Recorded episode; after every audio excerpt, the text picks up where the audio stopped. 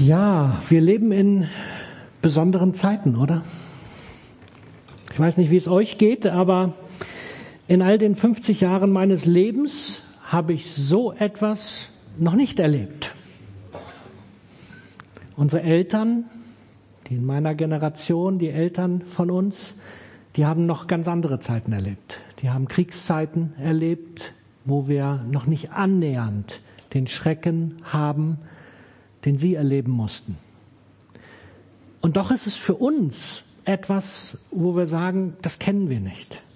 Wir stehen in einer Situation, wo überprüft wird, wie tief unser Glaube eigentlich gegründet ist.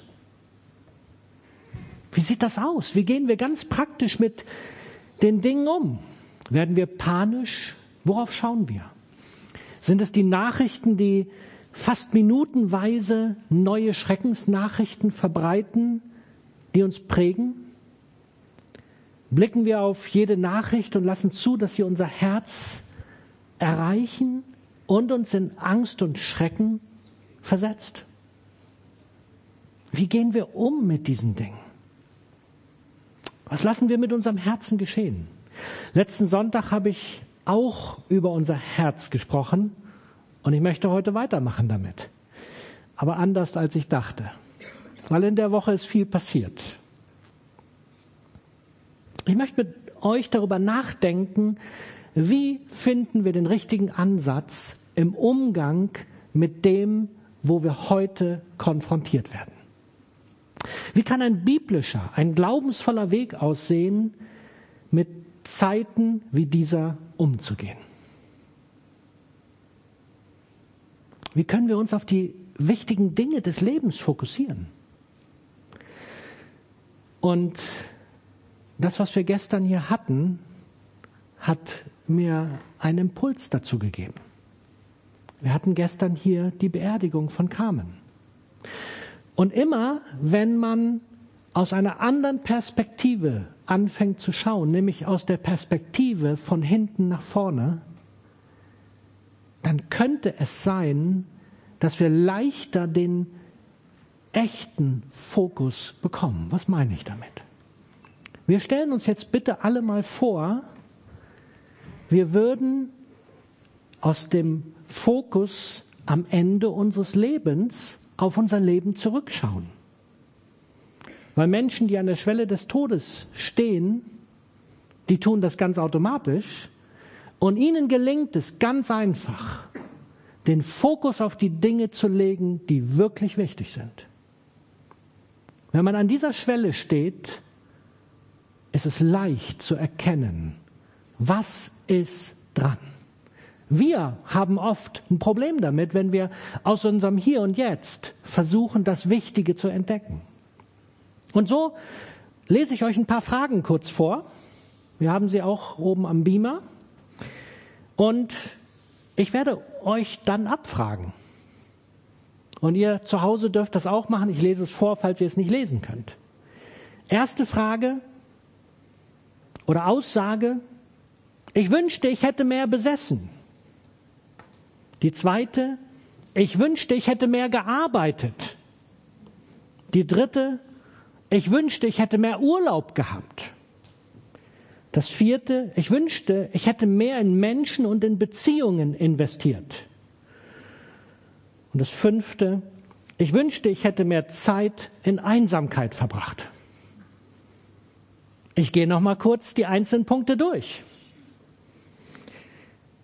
Es wäre so gut, wenn ich ein größeres Haus, ein größeres Auto, mehr Klamotten und so weiter gehabt hätte. Aus der Perspektive am Ende unseres Lebens schauen wir unser Leben an. Was glauben wir, würden wir sagen, kurz vor dem Ende? Wer würde sagen, es sitzen ja ein paar Leute hier und ihr am Monitor, am Bildschirm, ihr dürft das für euch reflektieren. Wer würde aus dieser Perspektive sagen, ich wünschte, ich hätte mehr besessen? Ich sehe keinen, der sich meldet. Ich wünschte, ich hätte mehr gearbeitet. Ich glaube, ich habe viel zu wenig gearbeitet. Ich hätte mehr arbeiten sollen. Das hätte mein Leben richtig bereichert. Wer von euch denkt das? Wow, eine Person. Wir müssen noch mal reden. Ich habe vieles, was du tun könntest. Okay, wenn man arbeitslos ist, wünscht man sich mehr arbeiten zu können. Das verstehe ich. Die dritte Frage. Ich wünschte, ich hätte mehr Urlaub gemacht. Es wäre so gut gewesen, mehr Urlaub zu machen. Die sechs Wochen sind viel zu wenig, die wir im Jahr kriegen. Mehr am Strand liegen, mehr in der Hängematte liegen, mehr Urlaub machen. Das hätte mein Leben doch so bereichert. Wer von euch denkt aus der Perspektive des Endes, dass diese Aussage die richtige und wichtigste ist? Interessanterweise auch keiner. Ich gebe aber zu, so ein bisschen schlägt mein Herz da schon, weil ich Urlaub liebe. Ich gebe das zu. Aber, wenn ich ehrlich bin, ich glaube, es gibt wichtigere Dinge. Vierte Frage oder Aussage. Ich wünschte, ich hätte mehr in Menschen und in Beziehungen investiert. Es wäre so gut gewesen, wenn ich mehr Zeit in Menschen investiert hätte, in meine Familie, in Freunde, in Menschen, denen ich in ihrem Leben hätte weiterhelfen können. Ich wünschte, ich hätte mehr in Menschen investiert. Wer denkt, dass das aus der Perspektive des Endes die richtige oder die Herzensantwort ist? Und hier sehe ich fast alle Hände oben. Verwundert mich nicht, weil alle Menschen, die ich begleitet habe, die haben die gleiche Antwort gegeben. Und die letzte Frage, die betrifft uns heute. Ich wünschte, ich hätte mehr Zeit in Einsamkeit verbracht. Ich glaube, auch die allerwenigsten wünschen sich das ganz besonders im Moment. Wisst ihr, interessant ist, dass wir eigentlich wissen, was richtig ist, oder? Wir alle wissen, wir müssten mehr in Beziehungen und in Menschen investieren. Aber wenn wir mal unser Leben anschauen, dann stellen wir fest, wie oft tun wir es nicht. Wie oft lassen wir die anderen Dinge wichtiger sein in unserem Leben? Anstatt dass wir das tun, was wir eigentlich doch wissen, was es richtig ist. Und jetzt stehen wir in einer Situation, wo wir plötzlich ein Problem mit genau dieser Wahrheit haben, wo wir herausgefordert sind, wie sollen wir das denn jetzt machen? Und wisst ihr, dieser Herzschlag, die Sehnsucht, Menschen, in, mit Menschen in Beziehung zu leben und Menschen Gutes zu tun, das ist ein Herzschlag Gottes. Mir ist eine Bibelstelle dazu wichtig geworden. Matthäus 18, Vers 20. Denn wo zwei oder drei in meinem Namen versammelt sind, da bin ich in ihrer Mitte. Versammelt hört sich so an, große Versammlung. Aber ein oder zwei oder drei in einer Versammlung, wisst ihr, das lässt sich ganz einfach machen. Und Jesus sagt, ich bin in eurer Mitte wenn ihr genau das lebt, in Beziehung. Ich bin so dankbar, er ist auch in unserem Herzen, wenn wir alleine sind. Bin ich so dankbar für. Aber doch ist das doch eine ursprüngliche Sehnsucht in uns. Und jetzt stehen wir und haben den Aufruf, vermutlich alle gehört, wir sollen alle soziale Kontakte möglichst vermeiden. Und jetzt stehen wir in dieser Spannung, der Verstand zieht uns genau in diese Richtung. Es ist sinnvoll, das zu tun. Und dann kommt unser Herz. Und unser Herz sehnt sich danach, das zu tun, wozu Gott uns geschaffen hat, nämlich Beziehungen miteinander zu leben. Ganz besonders doch in solchen Krisenmomenten was ist denn nun der richtige Weg? Diese Krise versucht uns genau von dem, wonach unser Herz sich sehnt, abzuhalten. Was sollen wir tun? Also als allererstes Mal bitte nicht in blinden Aktivismus verfallen. Macht keinen Sinn. Lasst uns herausfinden, was da gerade im Moment in dieser ganzen Situation mit uns passiert. Als allererstes, wenn du zu den Menschen gehörst, die jede Nachricht mitkriegen müssen. Wenn du zu den Menschen gehörst, die permanent online sind und alles lesen, was zurzeit über Corona gepostet und an News, an Nachrichten rausgegeben wird, dann habe ich eine Vermutung, was das mit deinem Herzen macht. Wisst ihr, welche Vermutung ich habe? Angst, Furcht und Schrecken wird in unseren Herzen wachsen. Manche mögen da vielleicht ein bisschen drüber stehen, aber die allermeisten erleben genau das zurzeit. Sie erleben, wie Furcht immer mehr in ihnen aufwächst, in ihren Herzen groß wird und wie sie nicht mehr wissen, wie sie damit umgehen sollen. Wisst ihr, Gott hat eine Idee und die ist anders. 2 Timotheus 1, Vers 7. Denn Gott hat uns nicht einen Geist der Furcht gegeben, sondern einen Geist der Kraft, der Liebe und der Besonnenheit. Und jetzt, wenn wir mal ganz ehrlich sind, vielleicht müssten wir mal darüber nachdenken, worauf schauen wir eigentlich? Ich habe darüber schon mal gepredigt. Über den Berg, der immer größer wird. Den Berg, ich nenne ihn heute mal den Berg des, der News des Coronavirus. Und dieser Berg, er wächst, er wächst, er wächst, er wird von Tag zu Tag größer. Und was sehen wir hinter diesem Berg noch? Jesus Christus sehen wir dann nicht mehr. Das Kreuz, wir können es nicht mehr sehen, weil die News unser Herz so in Beschlag nehmen, dass wir nicht mehr sehen können, worum geht es eigentlich. Lasst uns mal im Psalm 121 lesen. Ich schaue hinauf zu den Bergen. Woher wird meine Hilfe kommen? Und jetzt setze ich hier ein, ich schaue hinauf zu den Bergen der News des Coronavirus. Kommt mir von daher Hilfe? Nein, oder? Hat euch das schon geholfen, dass ihr die News über News über News gelesen habt? Ich will ganz ehrlich sein, mir hat geholfen, wenn ich gezielt das Richtige gelesen habe. Aber nicht der Wahnsinn, der gerade auf uns einstürmt. Ich lese weiter, Vers 2. Meine Hilfe kommt vom Herrn, der Himmel und Erde gemacht hat. Dann muss ich aber wegschauen von den Bergen. Dann muss ich hinschauen auf meinen Herrn. Er wird nicht zulassen, dass du stolperst und fällst. Der dich behütet, schläft nicht. Sieh der, siehe, der Israel behütet, wird nicht müde und schläft nicht. Der Herr selbst behütet dich. Der Herr ist ein schützender Schatten über deiner rechten Hand. Die Sonne wird dir am Tag nichts anhaben, noch der Mond bei Nacht. Der Herr behütet dich vor allem Unheil und bewahrt dein Leben. Der Herr behütet dich, wenn du kommst und wenn du wieder gehst, von nun an bis in Ewigkeit. Ich finde das ermutigende und ganz starke Worte. Und sie dürfen uns trösten.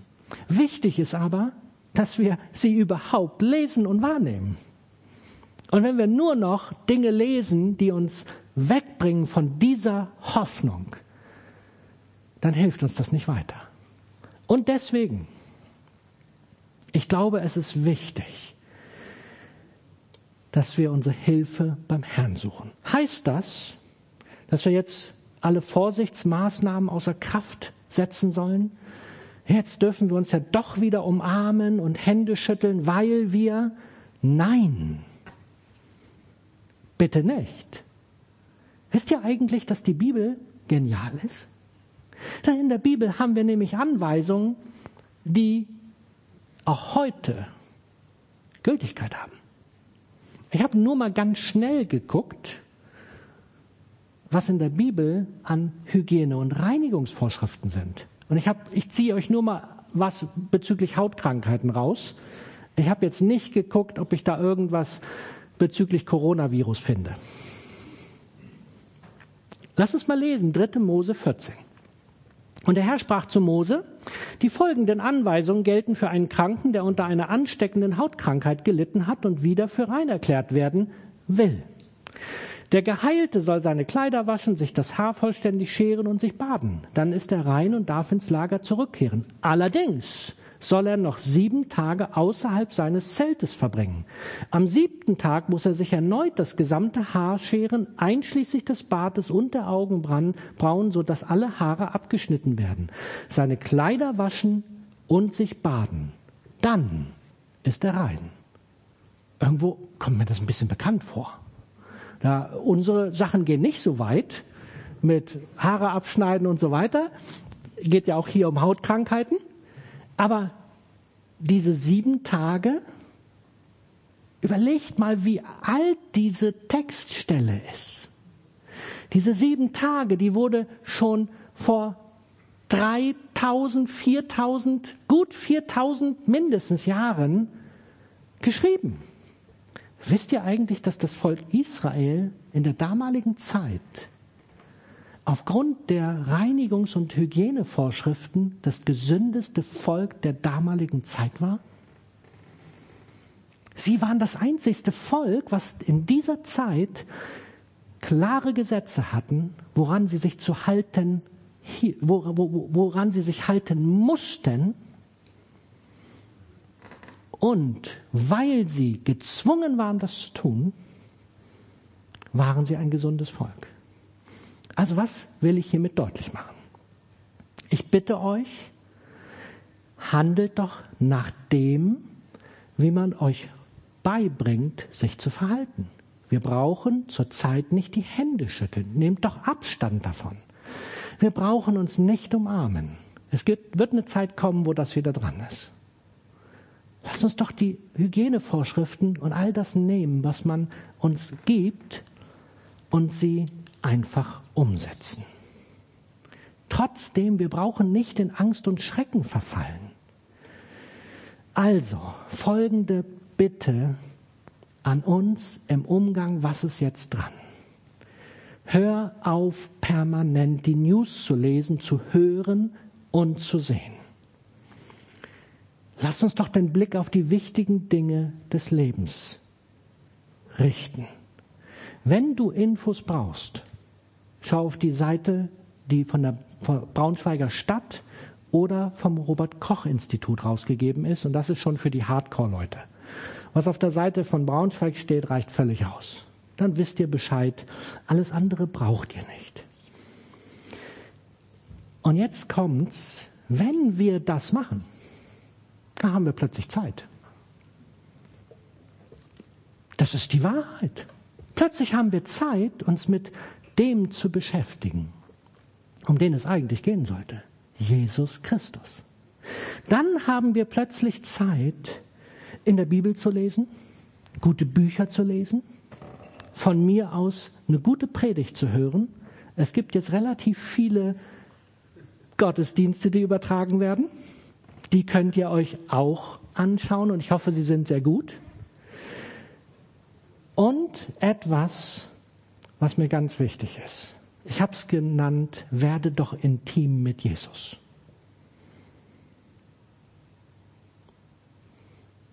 Was will ich damit sagen?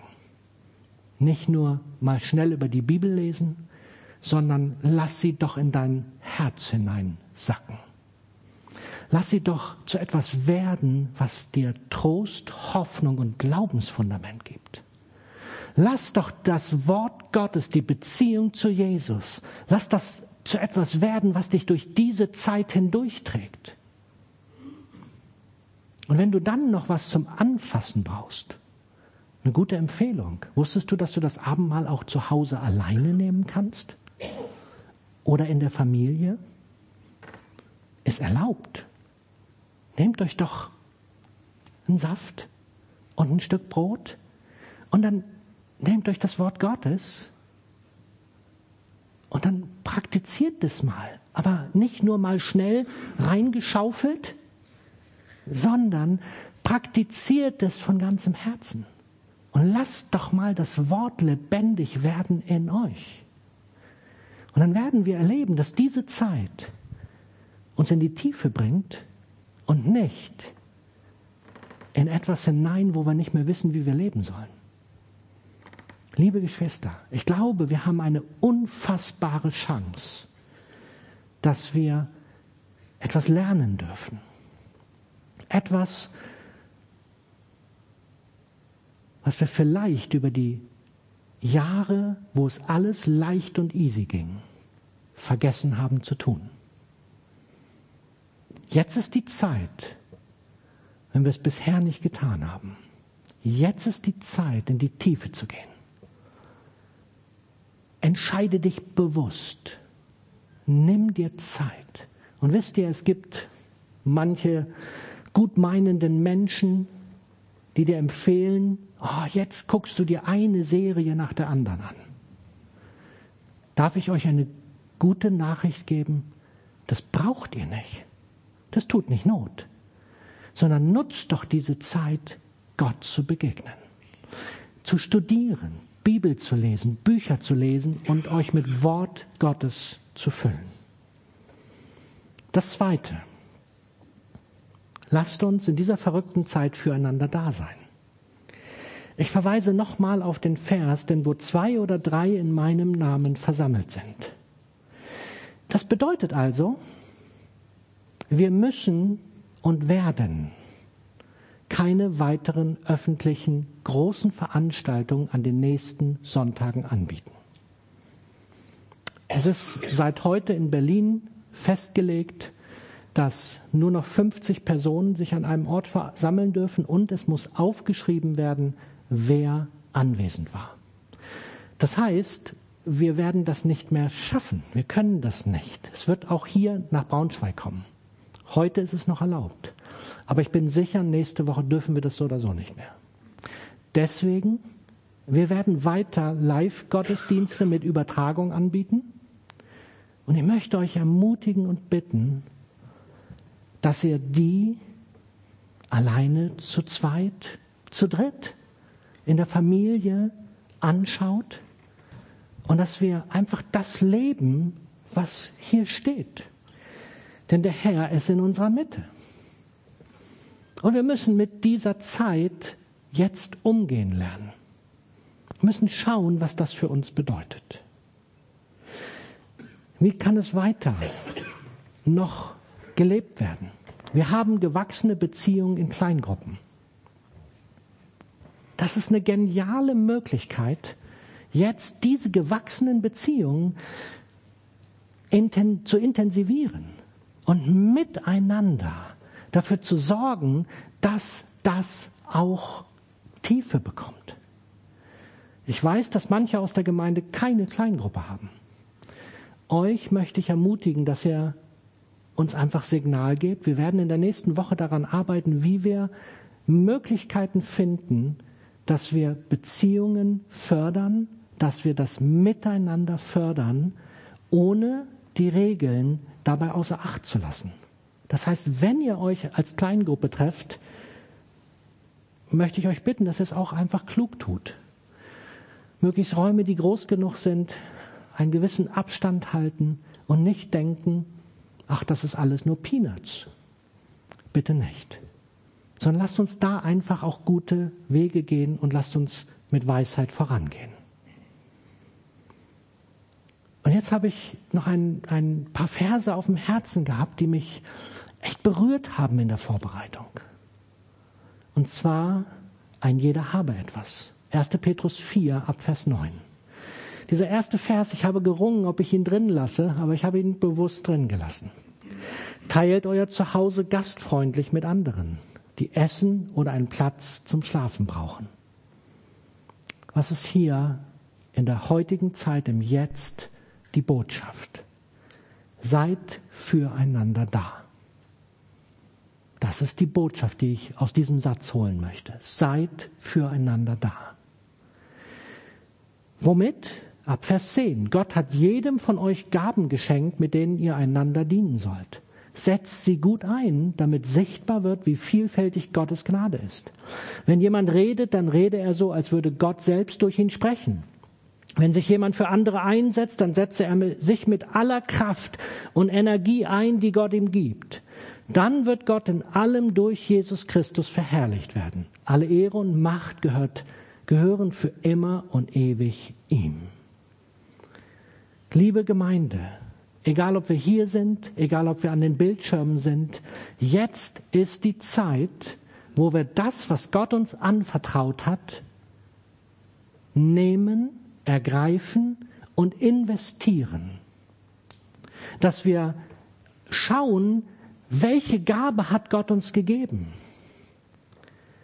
und sie benutzen, damit wir nicht als Gemeinde auseinanderfallen. Aber nicht nur das, ich komme gleich drauf. Lasst uns doch unter Einhaltung aller klugen Regeln Menschen begegnen und ihnen dienen. Und ich möchte einfach mal ein paar Impulse geben. Technik. Wir brauchen einen Haufen Leute, die uns helfen, mit dieser anderen Situation gut umzugehen. Heute haben wir einfach mal schnell gestrickt. Die Übertragung heute ist ganz sicher nicht perfekt. Aber wir haben das, was wir an Möglichkeiten hatten, genutzt. Die nächsten Sonntage wollen wir gerne professioneller an die Übertragung herangehen und wollen einfach, dass es besser wird. Wir brauchen Leute, die uns dabei helfen. Livestream, Homepage und so weiter. Aber wisst ihr das nicht alles? Wir brauchen Menschen, die organisieren. Ich habe gestern eine hochinteressante Meldung aus Erlangen gekriegt. Dort hat man für die Stadt Erlangen eine Homepage eröffnet, und zwar gemeinsam für Erlangen hat das initiiert, die Evangelische Allianz.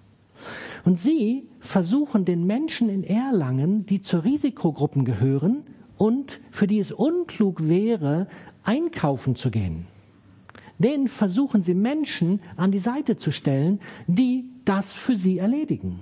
Und zwar nicht nur für die Gemeinde, nein, für die Stadt. Und ihr Lieben, das ist ein Aufwand. Das will organisiert werden. Da bedarf, bedarf es wirklich etwas, um so etwas auf den Weg zu bringen. Könnte das ein Auftrag für Braunschweig sein? Dass wir als Christen der Stadt Braunschweig uns herausfordern, uns herausfordern lassen, zu schauen, wo wir der Stadt Gutes tun können in dieser schwierigen Situation? Könnte es sein, dass wir gerufen sind als Christen, praktisch aktiv zu werden und zu gucken, wo wir Menschen dienen können, die jetzt vielleicht nicht jemand haben? Wusstet ihr, dass in Braunschweig 50 Prozent unserer Einwohner Single-Haushalte sind? 50 Prozent der Haushalte in Braunschweig sind Single-Haushalte. Und nicht alle sind jung und knackig, die dort wohnen. Es könnte sein, dass manche von denen Hilfe brauchen. Haben wir vielleicht eine Antwort für sie? Wie sieht das mit deinen Nachbarn aus, die du vielleicht so oder so kennst? Hast du mal darüber nachgedacht, wie du ihnen Gutes tun kannst, wie du ihnen dienen kannst? Gibt es Menschen, die Hilfe benötigen? Eigentlich hatte ich heute geplant, über Finanzen zu sprechen. Mache ich jetzt. Ihr denkt vielleicht, naja, wenn die Gottesdienste nicht mehr stattfinden, dann brauchen wir auch kein Geld mehr. Weit gefehlt. Die Kosten gehen erstmal weiter. Aber ich glaube, wir brauchen noch viel mehr Geld, um alles auf den Weg zu bringen, was notwendig ist, wo wir Dinge in dieser Stadt und für die Menschen bewegen wollen.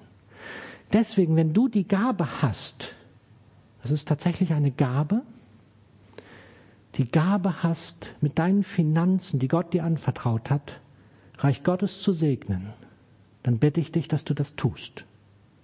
Und wenn du die Gabe nicht hast, dann frag den Herrn trotzdem, was du geben sollst. Sei großzügig, damit die Dinge weiterlaufen können. Ich glaube, dass Gott etwas freisetzen möchte. Und für all das braucht es Geld. Ich bin aber noch nicht am Ende, wo wir dienen können. Ich möchte uns nur Impulse geben. Wie sieht das aus, für die Kranken zu beten? In Italien sind ja ganz andere Zustände als hier. Und da ist es so, dass Menschen nicht mehr genügend Beatmungsgeräte haben und dass sie leiden und auch sterben müssen. Und als ich so darüber nachgedacht habe, hatte ich so diesen Gedanken, ich weiß nicht, ob das erlaubt ist und ob man uns jemals ranlassen würde. Aber stellt euch vor, möge Gott uns bewahren, dass das jemals hier nach Braunschweig kommt, dass wir so eine Krisensituation hier bekommen. Aber wenn, ist jemand da, der hingeht und für diese Menschen betet und erwartet, dass Gott heilt, weil dann kann ihnen niemand mehr helfen. Sind wir als Christen dieser Stadt da oder sitzen wir auf unserer Couch und gucken Netflix? Oder weiß der Kuckuck was? Das ist die Frage, die ich uns stellen möchte. Wo sind wir? Und ich möchte bewusst sagen, lasst uns doch mal nachdenken und uns von Gott inspirieren lassen. Das gilt nicht nur für unsere Gemeinde. Lass uns doch mal rufen lassen von Gott zu den Menschen um uns herum. Ich glaube, Gott hat einen Auftrag für uns. Diese Krise ist eine Chance fürs Reich Gottes. Diese Krise öffnet eine Tür zu Menschenherzen, wie wir es vielleicht noch niemals zuvor selber erlebt haben. Wusstet ihr, dass die meisten Erweckungen angestoßen wurden durch irgendwelche Krisensituationen im Leben von Menschen? Also wenn wir jetzt eine Veränderung in unserem Leben in Deutschland haben, wo keiner Interesse hatte, sich auf den verrückten Gott einzulassen, dann könnte es sein, dass durch diese Krise die Herzen geöffnet werden wie niemals zuvor. Man nennt es Gottes Zeitfenster. Warum nennt man das so? Weil die Zeitfenster die Eigenart haben, irgendwann gehen sie wieder zu, die offenen Türen. Afghanistan hatte so eine offene Tür. Und viele Länder hatten offene Türen. Und die Frage war, sind Menschen, sind Christen mit der Botschaft Gottes und Hilfe durch die offene Türen durchgegangen. Ich glaube, Gott ruft uns, dass wir genau das jetzt tun. Ich mag dich ermutigen. Nutze nicht die Gelegenheit, dich auf deine Couch zu setzen und zu sagen, das geht schon wieder alles irgendwann vorbei. Sondern lass dich doch von Gott rufen. Ich glaube, Gott hat eine Botschaft heute Morgen für uns. Er ruft uns mit dem, was er uns anvertraut hat, mit den Gaben, die er uns gegeben hat mit allen Möglichkeiten, die er uns als Christen dieser Stadt und dieser Gemeinde gegeben hat. Er ruft uns und fragt uns, bist du bereit? Bist du bereit, alles zu geben, was ich dir anvertraut habe? Das ist die Botschaft, die ich glaube, die Gott uns heute mitgibt. Wollen wir uns auf den Weg machen?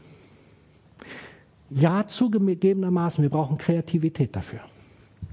Ich habe noch keine echten Antworten. Aber Gott wird uns die Kreativität geben, damit wir Antworten in dieser Krise und für die Menschen dieser Stadt und der Dörfer drumherum kreieren können. 2 Timotheus 1, Vers 7. Ich lese es nochmal. Denn Gott hat uns nicht einen Geist der Furcht gegeben, sondern einen Geist der Kraft, der Liebe und der Besonnenheit. Ich möchte folgenden Satz daraus zusammenstellen. Lasst uns mit der Kraft Gottes, mit seiner Liebe in Besonnenheit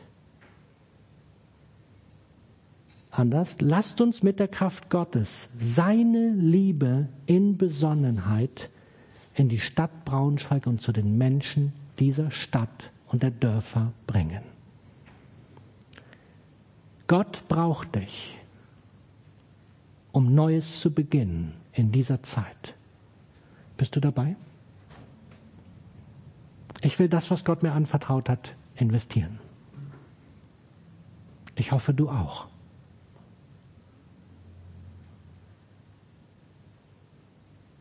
Lass uns jetzt einen Moment der Stille nehmen, wo wir einfach Gott eine Antwort geben. Wo wir ihm sagen, ob wir bewusst uns entscheiden, nicht in der Komfortzone hängen zu bleiben, sondern rauszutreten. Das, was Gott uns anvertraut hat, zu investieren. Und wenn du Ja sagst, dann kannst du gleich die nächste Frage stellen. Gott, was heißt das jetzt für mich? Wo darf ich mit Teil davon sein? Was kann ich eingeben? Inspiriere mich, gib mir Impulse, gib mir Ideen. Gott, ich weiß es nicht, aber ich weiß, du hast eine Idee für mich. Und ich bitte, dass wir dann in die Praxis kommen. Herr Jesus, und so möchte ich dir von ganzem Herzen Danke sagen für die Chance in dieser Krise. Ich erwarte etwas Neues. Ich erwarte offene Herzen. Ich erwarte, dass du dich verherrlichen wirst in dieser Krise und dass wir Dinge sehen, wovon wir Jahre und Jahrzehnte geträumt haben. Menschen, die dich kennenlernen. Menschen, denen gedient wird. Und wo wir erleben, wie Reich Gottes in dieser Stadt mächtig wird. Amen.